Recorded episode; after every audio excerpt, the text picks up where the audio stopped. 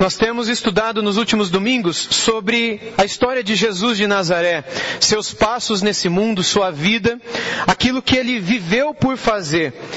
E no último domingo nós vimos um pouco, nos últimos domingos, não é? especialmente os que ficamos no capítulo 7, um pouco sobre como ele tratava as pessoas e como ele se relacionou com as necessidades dela, delas. E o que fica claro para nós no capítulo 8 é que o cenário não muda muito.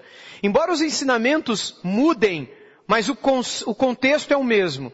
O Senhor Jesus, no meio do povo, prestando atenção na necessidade do povo e realizando coisas extraordinárias.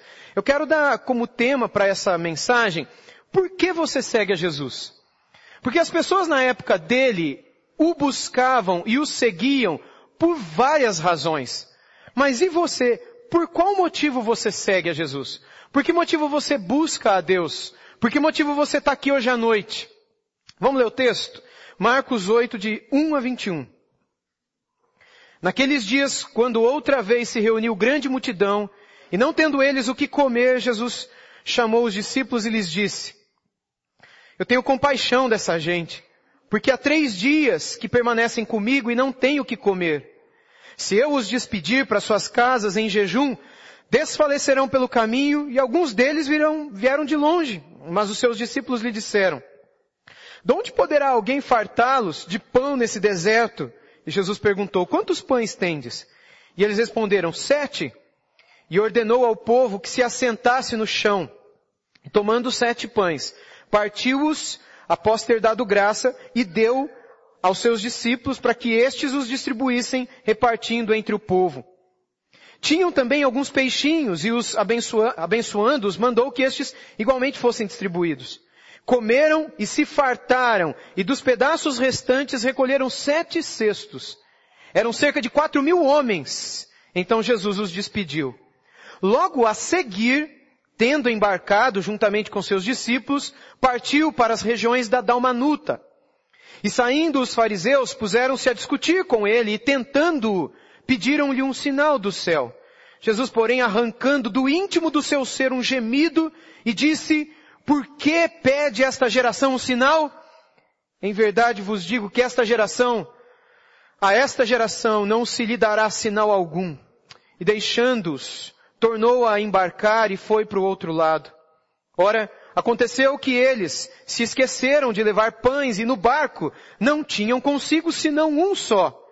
E preveniu-os Jesus dizendo, vede, guardai-vos do fermento dos fariseus e do fermento de Herodes. E eles discorriam entre si, ah, é que não temos pão. E Jesus percebendo, lhes perguntou, por que discorreis sobre não, o não terdes pão? Ainda não considerastes, não compreendestes? Tendes o coração endurecido? Tendo olhos, não vedes? E, e tendo ouvidos, não ouvis? Não vos lembrais de quando parti os cinco pães para os cinco mil? Quantos cestos cheios de pedaços recolhestes? E responderam eles, doze. E de quando parti os sete pães para os quatro mil? Quantos cestos cheios de pedaços recolhestes? E responderam, sete. Ao que lhes disse Jesus, não compreendeis ainda? Eu vou parar aqui com essa pergunta. Meus irmãos, por que, que a gente segue a Jesus? Por qual motivação a gente segue a Jesus? Será que a gente entende o que a gente faz quando a gente entrega a nossa vida a Jesus? Hoje o cristianismo está tão bagunçado. E quando eu falo cristianismo, eu não falo só os evangélicos, não. Eu falo cristianismo de modo geral. Eu falo o catolicismo romano, eu falo a ortodoxia grega, russa. Eu falo a igreja copta. Eu falo os evangélicos modernos do ocidente. Eu falo os nossos irmãos de várias denominações que se dividem em toda a África. O cristianismo de um modo geral. Uma bagunça. O que nós mais vemos e encontramos são vozes diferentes, tendo opiniões diferentes, ideias diferentes, todas elas fundamentadas na palavra. Aparentemente pessoas que se dividem tanto por causa de uma coisa que na verdade deveria uni-las.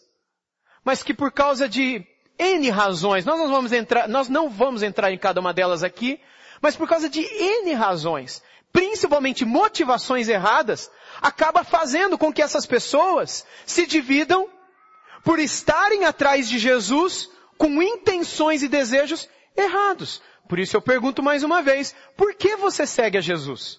O que, você está esperando dele? Cada um segue Jesus por uma razão. E lendo e ouvindo outros irmãos que no passado já pregaram ou escreveram sobre textos como esse, a gente sempre ouve uh, que eles entendem que alguns seguem a Jesus porque, enfim, tiveram uma decepção na vida, e a vida está uma bagunça, e essa pessoa viu em algum lugar que Jesus organiza a vida, então ela quer um pouco de ordem na vida, ela precisa de ir para Jesus. Outras pessoas dizem, não, eu estou atrás de Jesus porque eu sei que se eu não me converter, eu vou para o inferno. E eu não quero ir para o inferno. Eu quero ir para o céu. Então, o que, que eu faço para ir para o céu? Eu preciso de Jesus? Se eu for para Jesus, eu não vou para o inferno? Então eu quero Jesus. Outras pessoas dizem, não, eu quero para Jesus porque tem uma igreja que diz que todo mundo que está em Jesus vai casar. Tem igrejas que fazem cultos de, só para isso, né? E como meu sonho é arrumar uma esposa, um marido, eu quero Jesus, porque eu quero uma família. Então eu quero casar, então eu preciso de Deus. Outros dizem, não, eu quero Jesus porque eu já vi na televisão que quem tem Jesus tem vitória, tem dinheiro, tem prosperidade, tem carro, é patrão, não funcionário. Então eu quero Jesus. Outros dizem, não, eu já li em algum lugar que se eu tiver Jesus eu nunca vou passar fome. Então, por causa da minha fome eu vou atrás de Jesus. E outros por outras razões. Por que, que você segue a Jesus? Porque todas essas aqui estão erradas. Todas absolutamente. Não há outra razão pela qual alguém pode buscar a Jesus e ser aceito por Jesus se não for por amor por Jesus.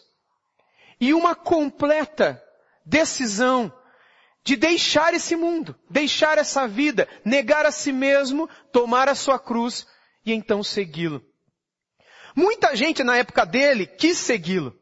Cada uma por uma razão. E aí Jesus, em todas as vezes, dizia, para alguns ele falava coisas diferentes, como por exemplo para o jovem rico, ele deu uma resposta, para outro ele deu outra resposta, mas para quase todo mundo ele falava o seguinte, você quer vir após mim? Você quer ser meu seguidor? Primeira coisa que você tem que fazer, vocês lembram? O que era? Negue a si mesmo. Você não existe mais. E eu sempre digo, e eu sempre vou me lembrar disso, que eu morri há 21 anos atrás. Eu morri há 21 anos atrás. Há quanto tempo você morreu? Seis anos, Geni, que você morreu? É verdade. Há quanto tempo você morreu? Você lembra? Ou você nem se lembra que você já é uma pessoa morta? Porque o negar a si mesmo, nas palavras de Jesus nesse texto, e ele estava meio nervoso aqui, viu? No final do texto a gente vai perceber que ele estava bem nervoso. Porque eles, os discípulos, os, os apóstolos, não haviam entendido ainda por que é que eles estavam buscando Jesus. Primeira coisa, negue-se a si mesmo. Bom, não parece que negar a mim mesmo seria morrer para esse mundo. Não, eu posso me negar, mas ainda me ter. Eu posso me negar, mas ainda sonhar. Eu posso me negar, mas ainda... Não, eu me neguei logo, como escreveu Paulo mais adiante, anos depois, se eu morri, eu estou crucificado com Cristo. Logo, já não vivo mais eu. Entendeu? Você não está mais vivo. Mas Cristo vive em mim. E esse viver que agora eu tenho na carne, eu vivo pela fé no Filho de Deus, que me amou e se deu por mim. Segundo passo de Jesus para aquele que quer ser discípulo dele é, nega-se a, si, é, nega a si mesmo, segundo qual é mesmo? Tome a sua cruz. O que significa tomar a sua cruz? Isso é uma outra coisa tão mal dita também no nosso tempo, mal falada, mal interpretada, mal vivida. Porque muita gente acha que ter a cruz é ter uma doença. Que ter a cruz é ter um marido que tem que ter a cruz é ter, sei lá. Então eu tenho que carregar essa cruz, ou seja, minha esposa, até o último dia da minha vida. O meu pai, minha mãe, meu filho, que não vale nada, esse emprego, e eu não tenho outro, porque se eu tivesse eu não estaria mais dele, mas é a minha cruz é o meu emprego. Ou a minha cruz é isso e aquilo. Irmãos, a sua cruz não é nada disso. Entenda de uma vez por todas, tomar a cruz significa literalmente considerar-se alguém morto. Vamos voltar dois mil anos atrás? Você e eu entramos numa nave espacial do tempo agora. E a gente voltou dois mil anos atrás. Estamos dois mil anos atrás. Se nós víssemos alguém passando aqui na Avenida Professor Dorival Alves, na frente do número 39, aqui ó, você tá vendo, você tá vendo ele lá? Ele tá passando lá, ó. Você não tá olhando. Ele tá lá. Ele tá passando lá com uma cruz. Ele não tá, gente, é brincadeira. Mas ele tá passando lá na sua cabeça. Não tem ninguém lá. Podia até encenar, né? Mas não combinamos isso antes. Então, está passando lá. Se você visse alguém carregando uma cruz nas costas, o que, que você ia pensar dessa pessoa? Essa pessoa está morta. Ele, te, ele pode sonhar com alguma coisa? Ele pode imaginar que ano que vem ele vai tirar férias em algum lugar? Ele pode pensar em como é que ele vai resolver os problemas dele daqui a pouco? Não, gente. Quem toma a cruz sabe que está morto. Quem toma a cruz sabe que não tem que esperar mais nada deste mundo. Quem toma a cruz sabe que já morreu. E que agora o que vier pela frente é Cristo para Cristo. Se viver, é lucro. Se morrer, é Cristo, é ganho. Porque para nós, não existe mais morte. Por que, que você não existe, não existe mais morte para você? Eu vou dar uma dica. Eu já morri há 21 anos atrás. Por que que para mim a morte não existe mais? Porque eu já morri. A Eunice não morreu quarta-feira. Ela morreu há 70 anos atrás, Eliel, talvez? Por aí. 65? 80? Misericórdia. Então, faz muito tempo. Ou seja, nós, quando entregamos nossa vida a Cristo, morremos. Isso é negar a si mesmo. Isso é tomar a cruz. É a consciência que você carrega dentro de si o símbolo da morte para as coisas desse mundo. Seria a mesmíssima coisa que você abrisse a internet e ali ao vivo pelo YouTube estivesse acontecendo a transmissão de um cara sendo ah, condenado à morte, ele recebendo ali a injeção letal, ou a transmissão ao vivo de um cara que está na cadeira elétrica condenado, e ele vai morrer aí. Aquele cara sentado naquela cadeira elétrica, aquele cara deitado naquela maca com o braço estendido para receber a injeção letal, ele é um homem, ele está vivo ainda. Mas para todos os efeitos ele já é o quê? Um homem morto. Ele sonha, ele planeja, ele tem vida, ele tem, ele não tem mais nada, ele já não existe, ele está morto naquela cruz. Quando então você tem diante de si um convite de Jesus dizendo, você quer me seguir? Em primeiro lugar, negue a si mesmo. E aí então toma a cruz. A cruz é você, não é quem vive com você. E nem uma doença, e nem um patrão, e nem a pobreza, e nem nenhuma outra miséria. A cruz é você, são seus pecados, é a sua história, é a sua vida, que agora você quer cravá-la na cruz de Jesus, lembrando-se diariamente de que você já morreu para as coisas desse mundo. E que logo você já não vive mais.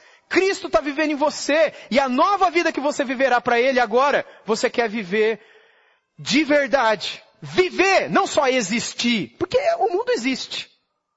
Mas você quer viver.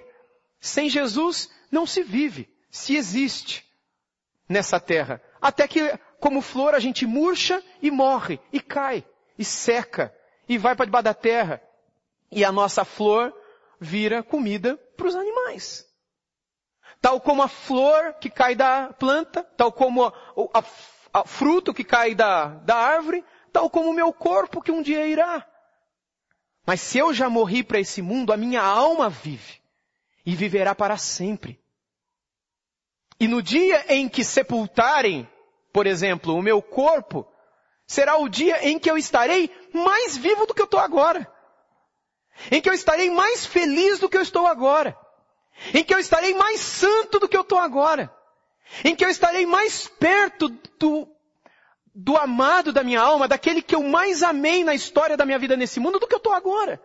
Então, que as lágrimas sejam de alegria, porque é o que Jesus falou muitas vezes ao longo de sua caminhada naquela via dolorosa, como nós chamamos, olhando para mulheres que choravam por ele, ele fala, para! Você está chorando por mim? Vocês têm que chorar por vocês. Por vocês. Aqui, irmãos, a impressão que eu tenho estudando esse texto ao longo desses dias para pregá-lo aos irmãos, é que os discípulos ainda não haviam entendido E não só os discípulos, mas aquela turma toda que seguia Jesus. E aqui a gente vê quatro tipos de pessoas.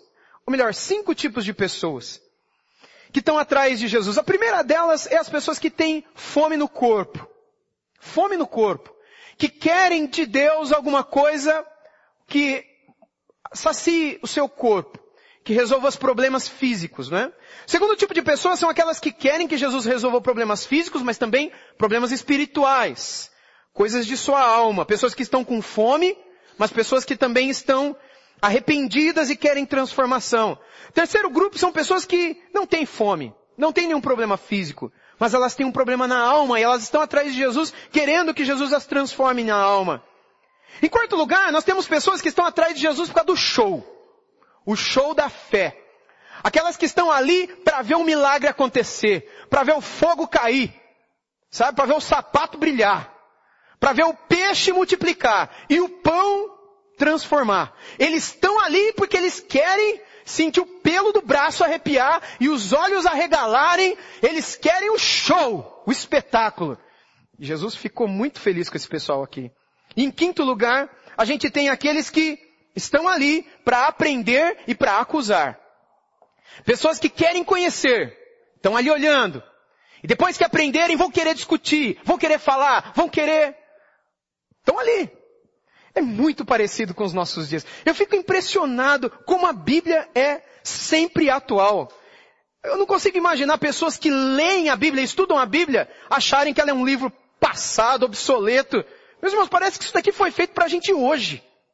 Porque hoje nós também, gente, temos gente que está atrás de Jesus só por, por questões físicas, outras que estão só por questões da alma, outras por questões de alma e corpo, outras que estão só por causa do espetáculo, e outras que estão só para querer aprender, e está tudo errado. Aliás, tudo não, da alma não. E do corpo da alma também não. Mas vamos lá, vamos analisar esses textos. Do verso 1 a 10, veja em sua Bíblia, não está ali para você aprender a ler a Bíblia também. Não está aqui. Veja na sua Bíblia, do verso 1 a 10, o que, que a gente encontra?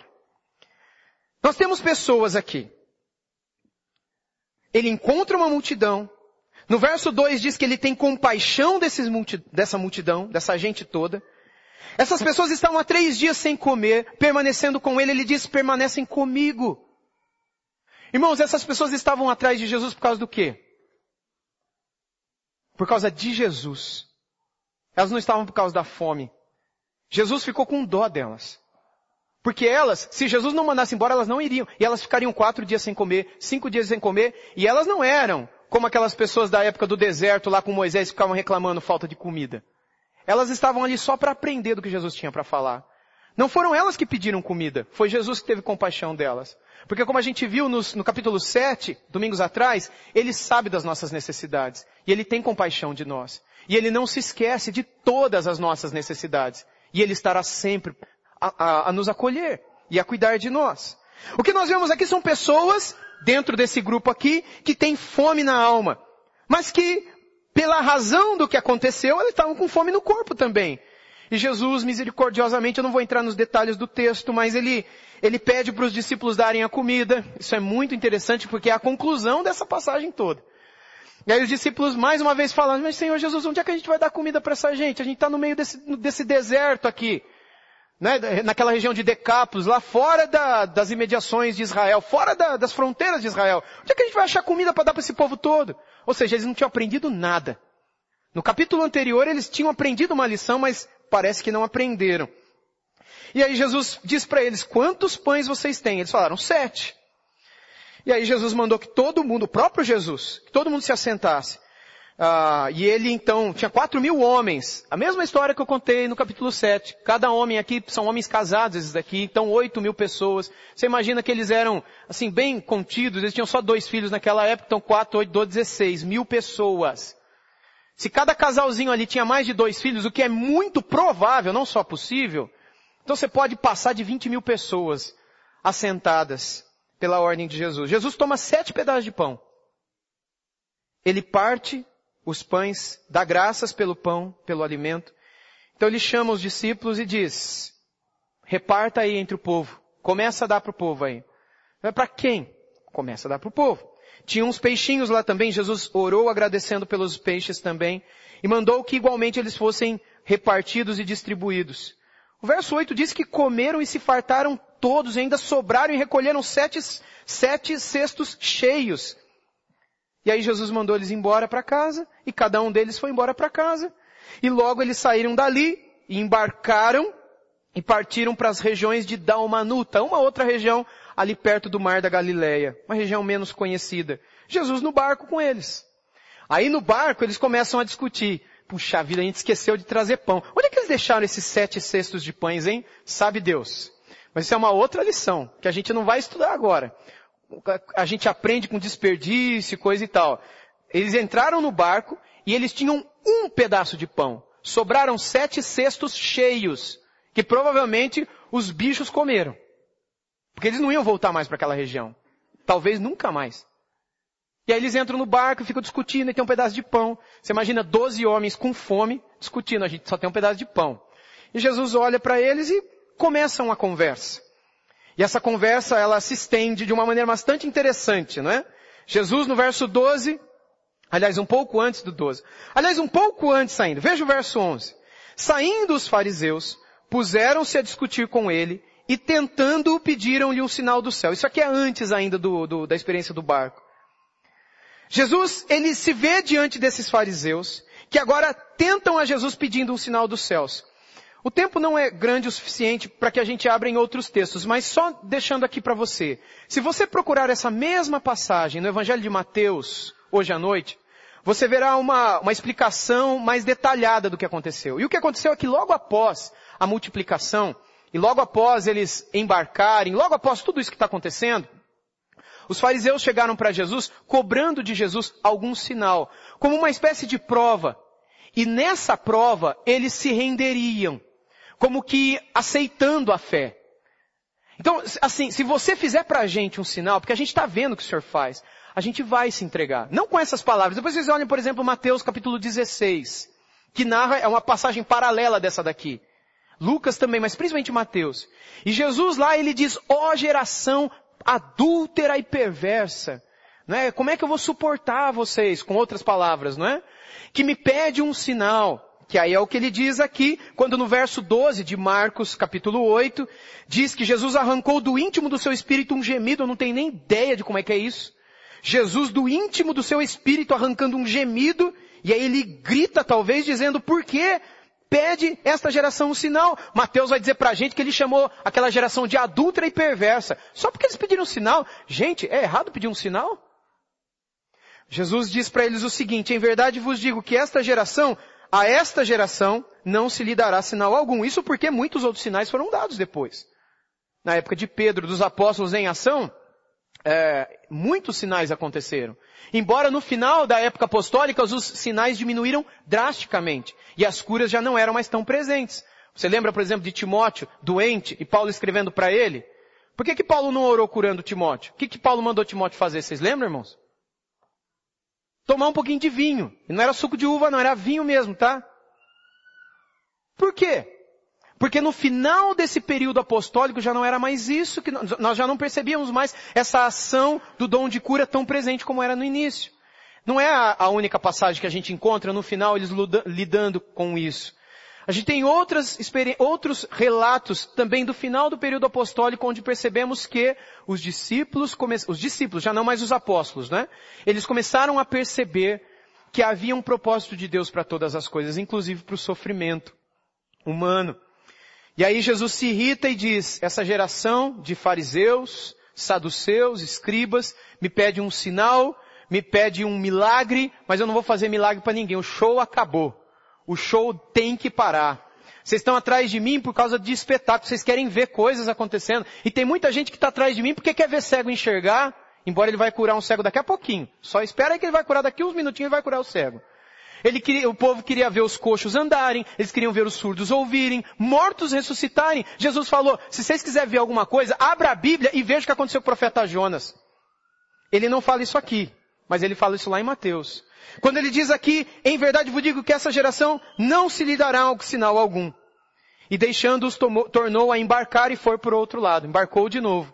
Lá em Mateus ele diz que no final da conversa ele falou, nenhum sinal lhe será dado, senão o sinal do profeta Jonas.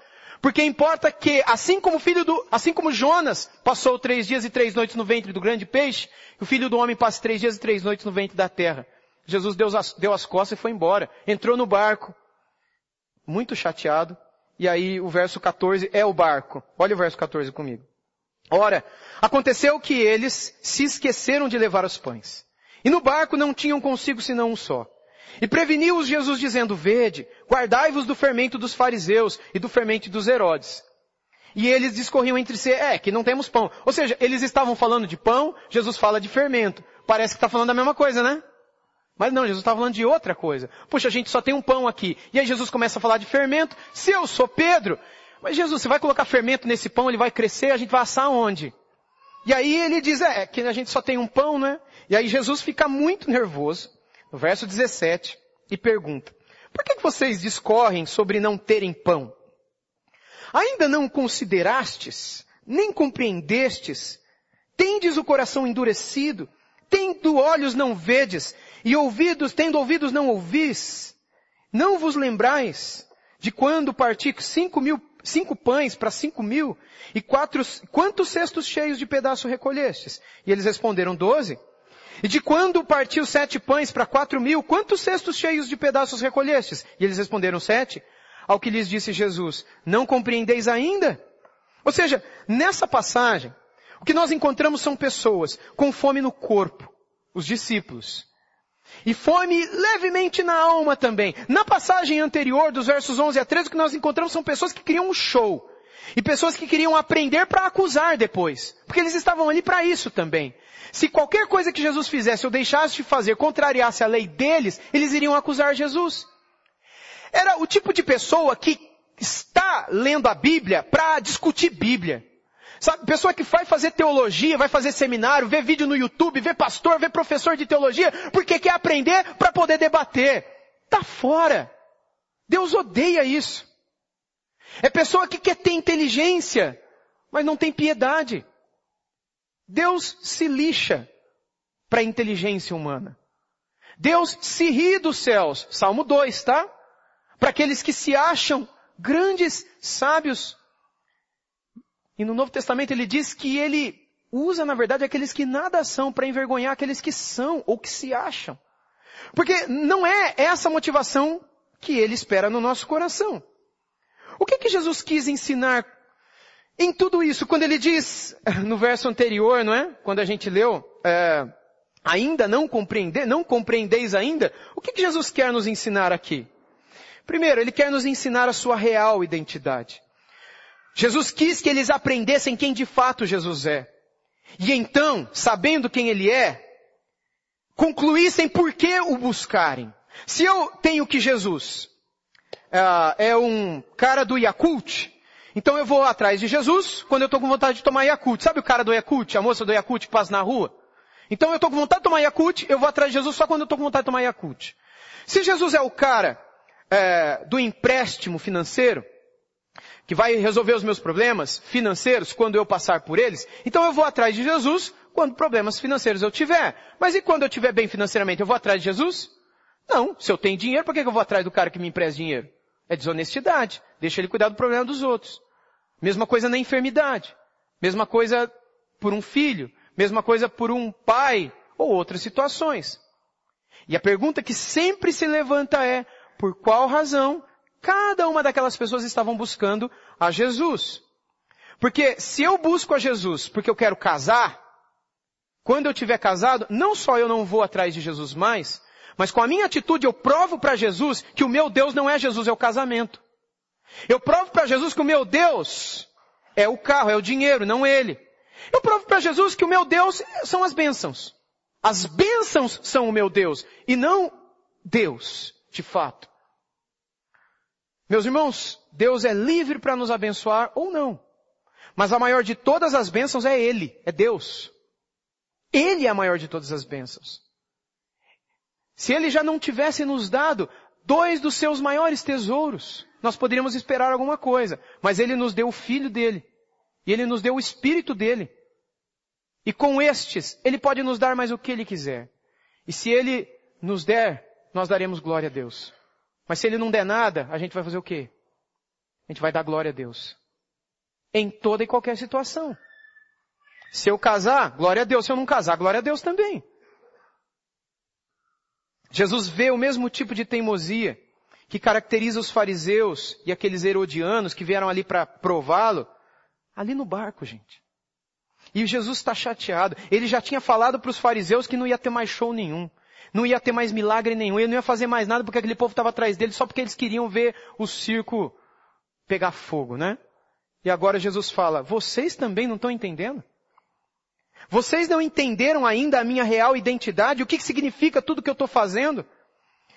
Jesus, preocupado com eles, é como se ele questionasse, por que é que eu multipliquei os pães?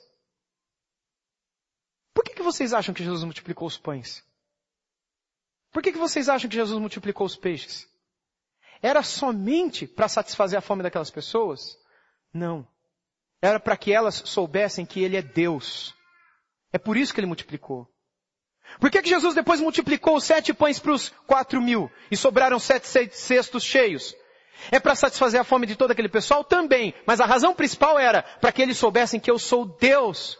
Por que, que Jesus curou pessoas antes e agora não vai curar mais? Porque na verdade os fariseus não só reconheciam, não só não reconheceram que ele era Deus, mas queriam que Jesus voltasse a fazer milagres, sobretudo no sábado, para ter mais motivos para acusá-lo. E quando uma pessoa busca Jesus, não porque Jesus é tudo, porque Jesus é o seu Deus, é a sua vida e é o seu todo prazer, Jesus olha para essa pessoa e diz, meu, cai fora. Você não sabe quem eu sou. Você não sabe atrás de quem você está. Teve uma outra ocasião que Jesus ficou tão irritado, tão irritado, que ele olhou para Pedro, que era o cabeça dos apóstolos, e disse, Pedro, você não quer ir embora também não? Vocês lembram disso? Você e os apóstolos não querem ir embora também não? Por que, que vocês estão atrás de mim? Até agora vocês não entenderam. Eu sou Deus. E eu vim à terra para salvar a alma de vocês não o resto. Não para satisfazer os sonhos. Não para dar filhos. Não para fazer de você pessoas prósperas nesse mundo. Eu vim nesse mundo para matar vocês. Para ajudar vocês a entenderem que esse mundo está caminhando para a destruição. E eu vim tirar vocês daqui. Antes que o mundo seja destruído com vocês juntos. E vocês estão querendo me seguir sonhando com esse mundo. Entendam, o mundo acabou. O mundo já está condenado. Nós estamos num período provisório. Nós estamos num centro de detenção provisória, aguardando a hora que o juiz decretará e o camburão chegará e nos levará para a penitenciária, para a prisão perpétua. A gente está no CDP aqui, no centro de detenção provisória. Mas vai chegar uma hora que esse mundo vai acabar. E aqueles que não foram tirados aqui por Deus, o Deus Filho, Deus homem, Deus que se fez homem, essas pessoas perecerão juntamente com aquele lugar onde estava o coração delas.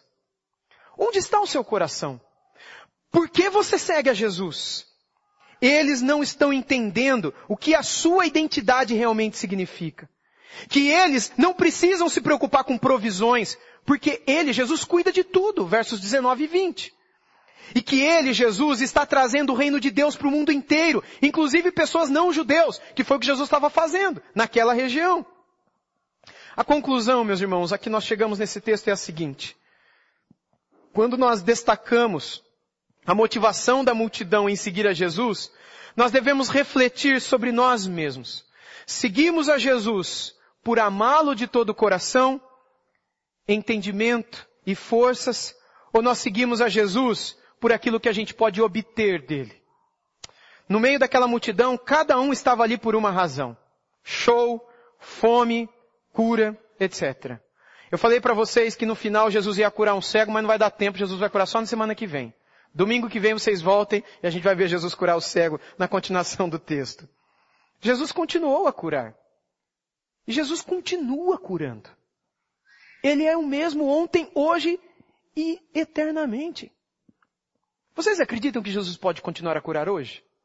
Vocês acreditam que Jesus pode continuar a dar prosperidade financeira para pessoas hoje? Vocês são muito tímidos. Acredite. Mas isso isso, tudo e muito mais é menos, é muito menos perto do fato de ele ter se dado a você. Se você ainda não entende que ele é mais do que tudo, talvez você ainda não o conheceu. Como alguém disse no passado, se ele nos tivesse dado o mundo inteiro, sabe aquelas plaquinhas de carro, sou, não sou dono do mundo, mas sou filho do dono? Coisa assim? Se ele tivesse dado pra gente o mundo todo, imagine que você é dono do mundo. Ou melhor, imagine que ele tivesse dado para você 10 mil mundos. Imagine que você fosse o dono da galáxia, da Via Láctea toda. Isso não se compararia. Preste atenção. Isso não se compararia ao fato dele ter se dado a você. Ele deu ele mesmo. Ele habita no seu coração. O Espírito de Deus habita em você. Não existe nada mais rico, mais precioso, mais prazeroso do que a presença doce de Deus em nossa vida.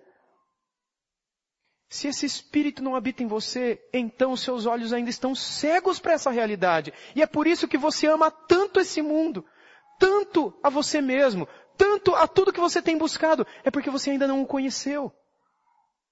Não há razão pela qual nós amarmos tanto esse mundo, tanto a nossa carne, tanto o nosso futuro, nosso sonho, o nosso eu, a autoestima. Não há outra razão senão o fato de que você ainda não conheceu Ele. Porque aqueles que o conheceram anseiam por Sua presença, anelam pela Sua presença e sabem que não tem que se matar logo para chegar lá não. Porque se fizerem isso, talvez nem para lá vão. Não porque o suicídio te leve para o inferno ou perca a sua salvação, porque isso não é bíblico também mas porque não é isso que Deus quer. Ele quer que ainda em vida, ainda vivo, mesmo com o seu coração ansiando pelas coisas de lá, você comece a desfrutar cá, aqui na terra, as delícias e os prazeres que você desfrutará de um modo imenso lá. Você já conhece isso tudo. É como se Jesus estivesse dizendo para a gente, você não compreendeu ainda, por que é que você saiu da sua casinha quentinha hoje à tarde, hoje à noite e veio para cá? Por que é que você insiste em vir para cá? Por que é que você continua lendo a Bíblia? Por que é que você continua indo à igreja? Por que se você ainda não entendeu? Que você está buscando Jesus pela motivação errada? Se as suas ora...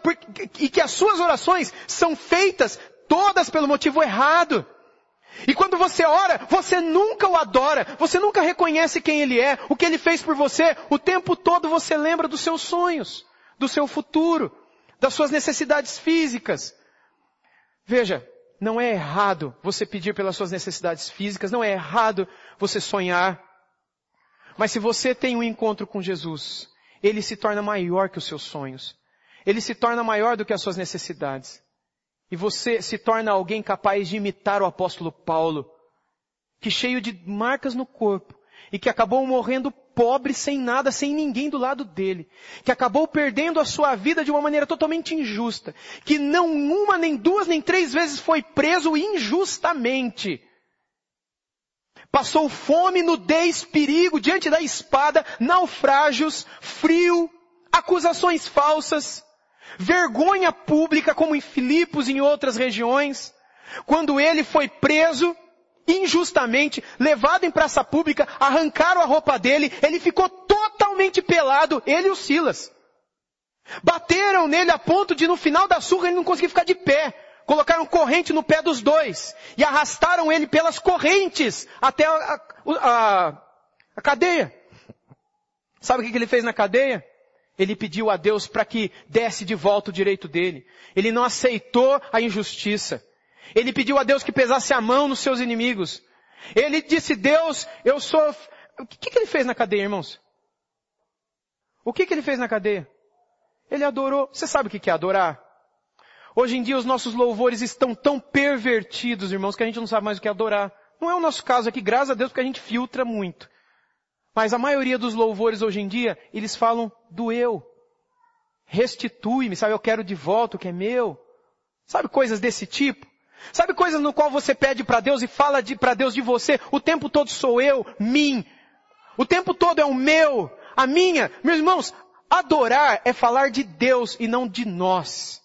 Adorar é elogiar, destacar, falar dele. Isso é tão maravilhoso que não sobra tempo para a gente se lembrar da gente. Mas toda vez que a gente tem que cantar da gente, é porque a gente ainda não sabe quem ele é. Por isso o que sobra é a gente.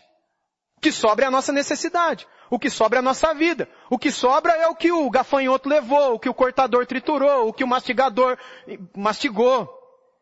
Então eu quero de volta. Porque é o meu problema, é a minha vida, é a minha, é... Irmãos, você morreu. E se você não morreu, você precisa morrer. Porque uma hora você vai morrer, e aí você vai morrer para valer. Não sei se você entendeu. Mas eu fui muito claro aqui. Ou você morre para esse mundo e vive para Deus, ou como morto, logo você vai morrer de verdade, e aí vai ser uma morte eterna, que não vai ter fim. Eu não sei direito como é isso, mas eu sei que é uma coisa muito ruim. O chamado de Jesus para todos nós nesse texto é para que nós o experimentemos, a fim de que ele então possa, vindo até nós, vendo a nossa falta de fé, a nossa falta de visão, a nossa falta de amor, por misericórdia, ele nos trate como ele tratou os doze. Porque não imagine que você é melhor do que esses doze, porque você não é. Eu também não sou não. A gente é igualzinho aqueles doze que estava pensando no pão, preocupado com o pão. Jesus fala do fermento, a gente não entende nada que ele falou. E aí Jesus fala, mas eu multipliquei o pão uma vez, multipliquei outra vez, curei o cego. Vocês não entenderam ainda? Não, o Senhor curou, o Senhor multiplicou, mas a gente só tem um pão. Vocês não entenderam ainda? Eu sou capaz de cuidar de vocês, não se preocupa com o pão. Não se preocupa com o físico, não se preocupa com o futuro, não se preocupa com você, se preocupe com Deus. Busque a Deus, adore a Deus, fale de Deus, conheça a Deus, cante para Deus, sobre Deus, não sobre você, nem seus sonhos, nem seu futuro, nem sua vida. Você agora é de Deus. Irmãos, amanhã é dia dos namorados. Eu vou encerrar com isso. Eu não vou constranger minha esposa, não. Mas amanhã não é dia dos namorados? O que, que muitos namoradinhos vão fazer amanhã? Casado, solteiro, é, casal casado, casal namorado de noivo vai entregar um bilhetinho, né? Uma cartinha. Vocês estão entendendo, né, irmãos? E aí, entrega cartinha, um bilhetinho, um presentinho. Aldair casou recentemente, primeiro dia dos namorados. Então, aí a gente vai elogiar. O que, que é um elogio? Elogio, eu, por exemplo, se eu entregar um bilhetinho para minha esposa, no bilhetinho eu digo assim, ó, esposa, eu te amo e a minha roupa está no cesto. Eu você é tão preciosa para mim e, eu estou precisando que você faça comida porque mais cedo, porque eu vou ter um problema para resolver e eu tenho que comer. E, só que você não faz daquele jeito que você fez outro dia, porque eu não gostei daquela maneira e eu estou com um sonho de fazer uma viagem. Então você pode dar um jeito de lavar aquela peça de roupa porque eu quero realizar esse meu sonho e para isso e isso não é elogio, certo? Não, elogio não é isso. Elogio é você descrever características da pessoa. É você dizer do que ela é. Não só física, mas principalmente na alma dela. A beleza que você encontra na pessoa por fora e por dentro. Não é isso que é um elogio?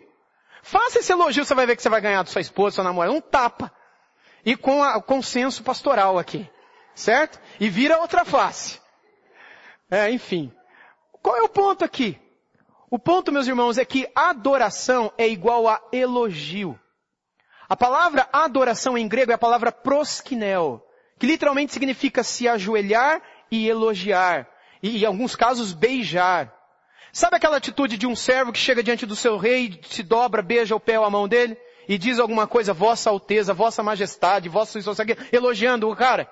Isso é adoração. Numa adoração verdadeira, você nunca fala de você. E aí você pense consigo mesmo, você tem adorado Deus? Hoje você adora a Deus? Ontem você adorou a Deus? Essa semana, o que você adorou na pessoa de Deus? Por exemplo, hoje, quais características dele você elogiou? Você elogiou a bondade, a misericórdia, a compaixão, a santidade, a eternidade, a imutabilidade. O que você elogiou dele? Porque você tem mais de mil páginas na sua frente que contam dele. Mas você sabe mais de você do que dele. Por isso quando você ora, quando você canta, você só fala de você. E não dele. E é por isso que esse mundo parece tão para você, quando na verdade ele deseja ser esse todo. E é por isso que no final Jesus diz, vocês ainda não entenderam por que, eu estou curando? Vocês ainda não entenderam por que, que eu estou multiplicando? É que para que vocês saibam que eu sou maior do que tudo. Para que vocês saibam que eu sou Deus. que na minha presença vocês encontrarão plenitude de alegria e na minha destra delícias perpetuamente. É isso que Ele quer nos oferecer, acima de tudo, a Ele mesmo. Porque quando o tivermos em todo o nosso ser e o buscarmos com todo o nosso coração, de nada mais teremos falta.